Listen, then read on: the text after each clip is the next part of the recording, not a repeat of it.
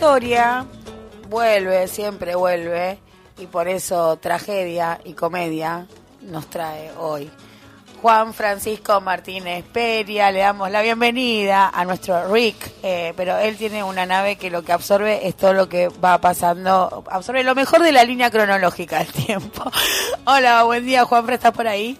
Hola Luciana, hola Seba, una gran alegría estar nuevamente en el programa con ustedes para nosotros también. Es, nos, llena, nos, llena de, llena de orgullo. Tenés entonces los bolsillos llenos de tragedia y de comedia, ¿no? Y farsas. y farsa. historia, vamos a la, empezamos por Salta, vamos a la provincia de Salta, 200 años del fallecimiento de Martín Miguel de Güemes, que es mucho más que una cara en un billete. Eh, sí, es una figura clave de nuestra historia, se están eh, cumpliendo 200 años de, de su fallecimiento, este 17 eh, de, junio, una figura clave, una figura bastante olvidada, eh, por suerte en los últimos años más recuperada, eh, pero que no, que no ha sido tan recordada como debería. Y también justo hoy se está cumpliendo un nuevo aniversario del nacimiento de, Artigas, ¿no? el 19 de junio de 1764, así que también vamos a aprovechar para comentar algunas cosas. José Gervasio. José Gervasio Artigas, ¿no? gran líder de la banda oriental y después, bueno, de lo que actualmente es el Uruguay, que es interesante porque son trayectorias que tienen ciertas similitudes, ¿no? Y, y bueno, y también un poco las memorias en torno a ellas han sido parecidas. Este, bueno, retomando un poco, empezando, arrancando un poco por Güemes, ¿no? Y un poco va, en general, por este proceso, me parece que hay algo que es muy importante, que, que siempre que me dan un micrófono o un espacio digo lo mismo, ¿no? Es que nosotros tenemos una mirada como muy simplificada de lo que fue el proceso de independencia. ¿No? Como que fue algo muy tranquilito, digamos, eh, más bien sencillo, y que no es así, digamos, ¿no? Fue un gran proceso muy conflictivo, que llevó mucho tiempo, y que además, y esto me parece que es lo más interesante y lo que más hay que subrayar, eh, es que fue con muchas luchas internas, ¿no? Quiero decir, porque hoy tenemos todos los próceres uno al lado del otro, ¿no? Son todas calles que tal vez van paralelas o incluso se, se cortan, pero pero no fue así, ¿no? Este fue un proceso muy conflictivo, interno, con Mucha disputa, distintas, muchas disputas, ¿no? Como toda revolución en realidad, toda revolución eh, tiene siempre disputas internas y, y, significados distintos, ¿no? Este, esto ya, bueno, cuando hablamos de Moreno y Saavedra, ahí ya arranca, pero continúa y obviamente también continúa hasta el día de hoy. Y las memorias hacia atrás también eh, tienen mucho que ver con eso, ¿no? Entonces, Güemes fue una figura militar muy importante, ¿no? Fue, esto es muy sabido, los, gauchos de Güemes, los gauchos eh, infernales de Güemes, ¿no? Que jugaron un rol muy destacado en el norte, ¿no? Este, el norte fue uno de los grandes problemas para, para, para, eh, para ese proceso, digamos, para el proceso de independencia, y hay que recordar algo que es clave, que por qué el norte era tan, tan importante, porque, bueno, lo que en realidad la independencia no era de la Argentina, esto también es algo clave. Nosotros estábamos en un proceso que era el Virreinato Río de la Plata, ¿no? Y ese norte era el Alto Perú, digamos, ¿no? Y el Alto Perú era una zona muy rica, muy rica, muy importante, lo que actualmente es Bolivia, muy rica, muy importante, y era un fuerte bastión realista. Y había toda una disputa de 1810 de controlar esa, esa zona, este, y obviamente controlar esa zona, esa zona de riqueza, para, para la revolución.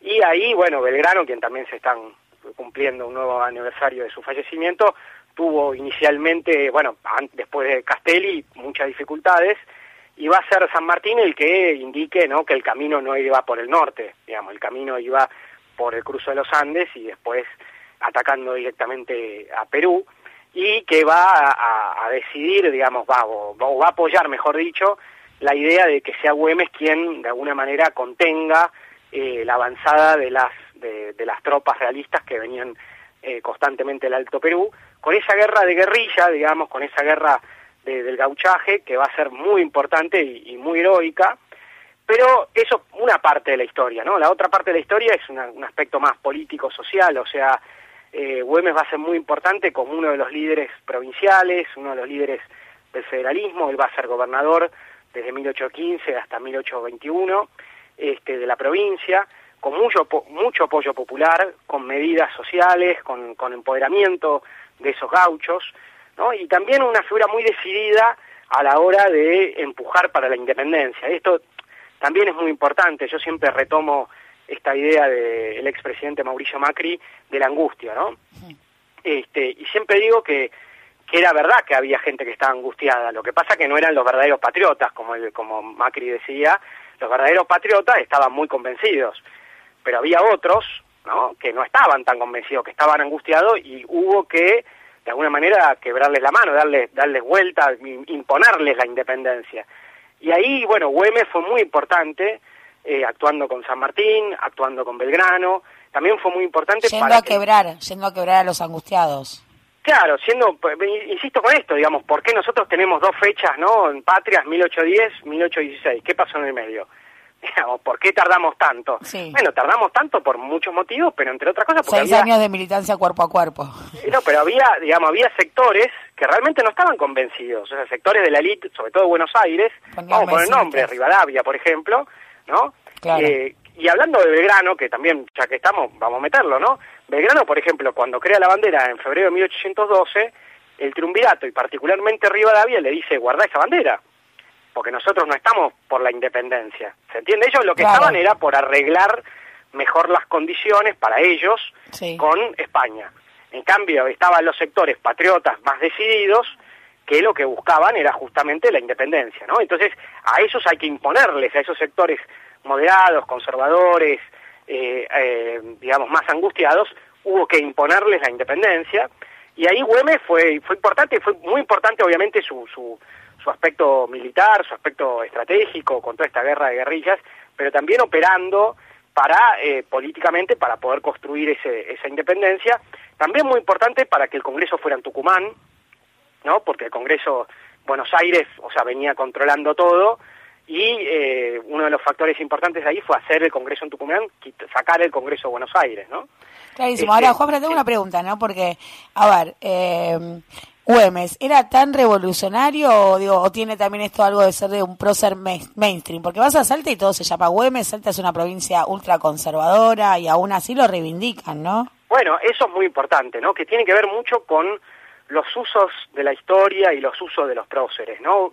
Güemes era de una familia de la élite, pero digamos que, que, va construyendo una carrera popular, o sea, una carrera militar, y además una carrera con mucho acercamiento eh, popular y con un gran apoyo popular, y eh, tomando medidas más bien ad hoc, digamos, de, de, de, mejoramiento de esos gauchos, este, con intentos de, distribución de tierra, ¿no? Es una figura asimilable parcialmente a Artigas, que comentábamos antes, que Artigas fue más radical, digamos, fue mucho más revolucionario, pero fueron similares en el sentido de, eh, de, procesos de protagonismo popular decidido, de cambio social y de independencia y de federalismo. Este, y por eso eh, eh, la, la élite de Salta lo, lo detestó. No solamente la élite de Buenos Aires lo odiaba a, a Güemes, ¿no? Cuando muere Güemes dicen en la Gaceta de Buenos Aires dice ha muerto un cacique, hay un cacique menos. Ha muerto Güemes, ahora hay un cacique menos, ¿no?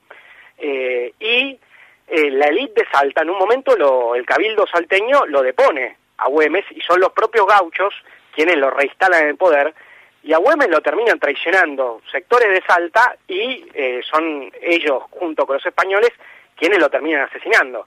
O sea que lo que hay ahí es una recuperación posterior, digamos, de una figura que no lo representaba.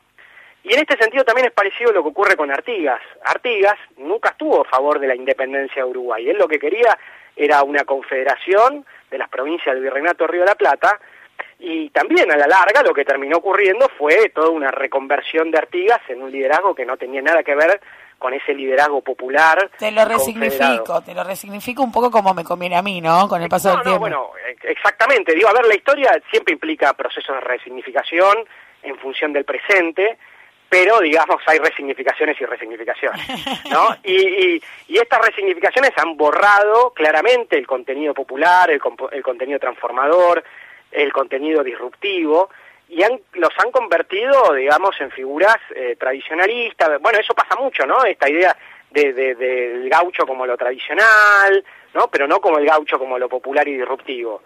Este, que, que es un poco, eh, que es lo que representa Güemes y la, y la tensión, por eso digo, acá, hay algo que es muy importante, son, me parece, tres cosas claves. Una, el carácter independentista, fuertemente independentista y su rol en esa guerra gaucha, Otro aspecto muy importante es la cuestión del cambio social, del protagonismo popular con esos gauchos.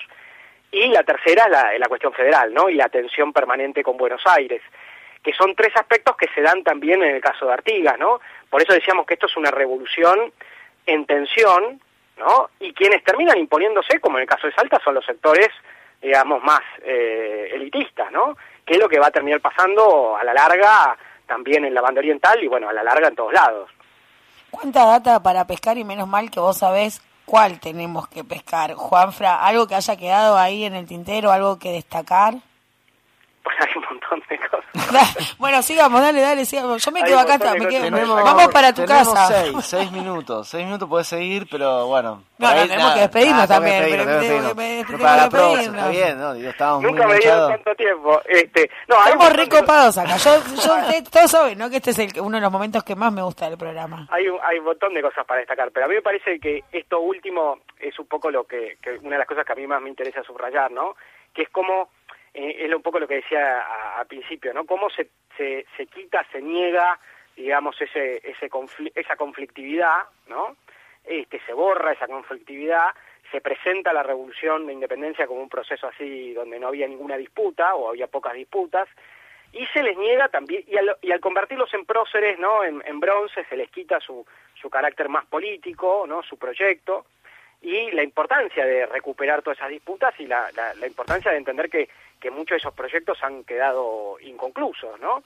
Este, y también, por ejemplo, a mí me parece importante, recuperando un poco lo de Artigas, entender que este proceso fue un proceso regional, fue un proceso latinoamericano y fue un proceso eh, regional en el sentido del virreinato de Río de la Plata, y cómo ha quedado desconectado, ¿no? Digo, que, que cómo Artigas, por ejemplo, en nuestra historia tiene muy poco peso, cómo, cómo no no no hay un billete con Artigas, por decirlo de alguna forma, ¿no? Bueno, es que la resignificación también se ocuparon de eso, ¿no? De generar esas fronteras, de generar fronteras donde no las había. Exactamente, absolutamente. Por eso yo decía también que el Alto Perú, la idea era que el Alto Perú no, no quedara fuera de este armado, digamos, ¿no? O sea, quedara dentro. Entonces, esa, esa y en términos de recursos nos convenía un toque. No, no, por supuesto. Ojo que para la audiencia esto que no se lea como un imperialismo argentino. Yo no estoy planteando la Argentina eh, digamos, no, no estoy pensando en... No, podrías estar parado desde cualquier otro lugar del territorio latinoamericano. Exactamente, lo estoy pensando en términos de que estos proyectos eran proyectos que apuntaban a un país que de alguna manera sea una continuidad del virreinato de Río de la Plata y que se unificase, los, los más interesantes de quienes pensaban esto, buscaban la unificación de América, ¿no? Eso ha quedado totalmente borrado, o muy borrado, digamos, de los relatos tradicionales en el siglo XIX, que continuaron en el siglo XX en gran medida, y ha sido disputado, por supuesto, de distintos autores y autoras revisionistas, ¿no? Pero a mí me parece fundamental eso, ¿no? Por eso tan importante hoy recuperar junto a Güemes, ¿no? Recuperar Artigas, que los dos representaron en gran medida esa vertiente más caliente, esa vertiente más revolucionaria, esa, esa vertiente con mayor protagonismo popular, ¿no? Este, y que generó pánico eh, eh, en Buenos Aires eh, y en las élites, bueno, en este caso de la élite salteña y la élite de la banda oriental. 200 años de historia, más de 200 años de historia, estoy re para seguirla. ¿Me prometés que volvés? Por supuesto. Juan Francisco Martínez Peria, el historiador nuestro Rick, de Rick and Morty, de nuestro Rick, eh, tiene la nave ahí para absorber lo mejor de la línea cronológica. A las Fuentes, un programa informativo que te alegra las mañanas de los sábados.